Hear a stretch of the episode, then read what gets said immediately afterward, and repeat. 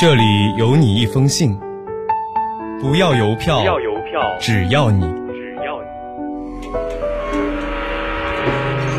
离开了家乡，离开了家乡，我更想念你。欢迎收听家书系列栏目。了解更多青年与父母交流的话语，欢迎关注家书公众号。别再说懂我。大家好，我是小然，来自江苏苏州。我在南京大学，距离我的家乡二百五十一公里。这是我写给父母的一封信。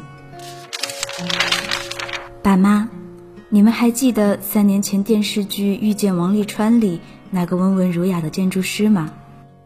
虽然王沥川永远活在观众的心里，但不幸的是，他的扮演者演员高以翔，却在瞬间结束了他的生命。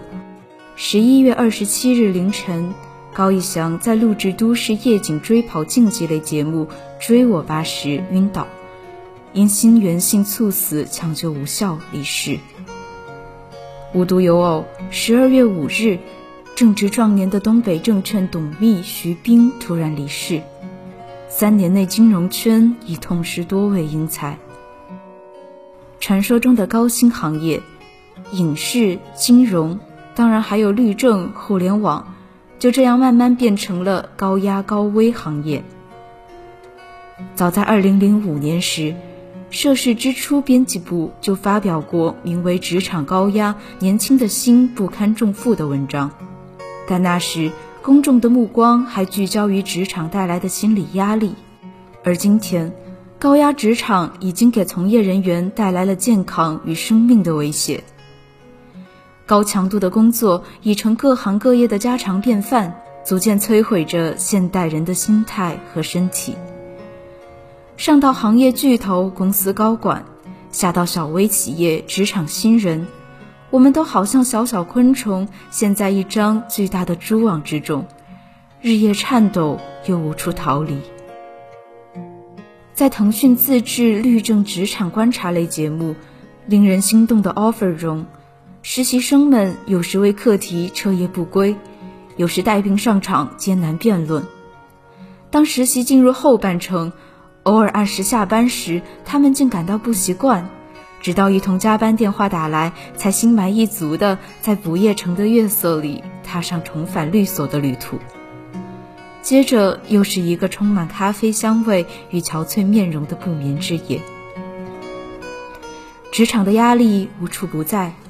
实习期担心自己是否能够留用，工作时害怕被人取代，等到殚精竭虑爬上高层，又要为领导态度担惊受怕。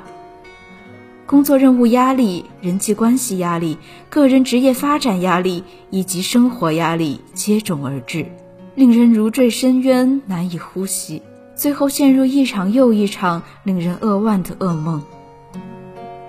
职场催命符的背后是劳动法的长期被架空，是行业的集体性危机，是市场竞争的日益激烈，是人的机器化和工具化。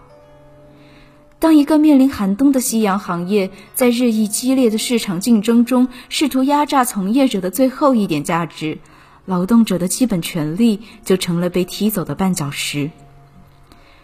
人逐渐不被当作人，而只是产生价值的工具。朝阳产业又何尝不是如此？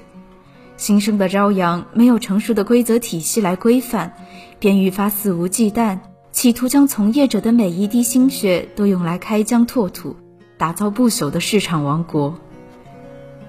职员在环环相扣的利益纷争和自命不凡的自我期许中，承担了过多的压力，一部分奔向了过劳死、抑郁症的悲剧。另一部分走向了以疲惫麻木为常态的归途。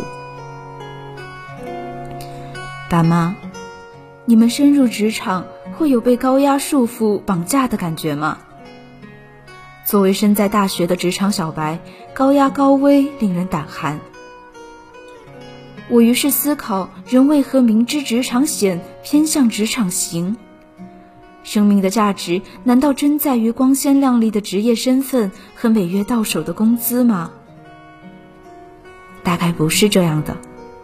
生命之从容之淡雅，精神之圆融之丰满，是尘嚣尽后更值得回味的东西。健康的职业观、人生观，与提高自身职场竞争力相辅相成，是解救的良计。你们说呢？离家的路很短，回家的路却很长。本期家书栏目到这里就要和您说再见了，下期将由我和我的小伙伴继续为您带来关于家书的那些事。旧时光活在旧灵魂当中，欲望过敏开始有样变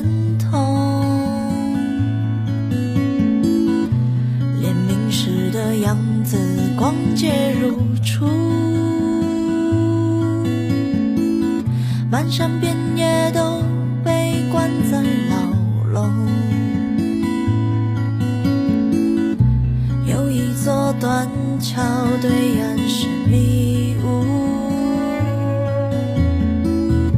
风吹船动，流入未知之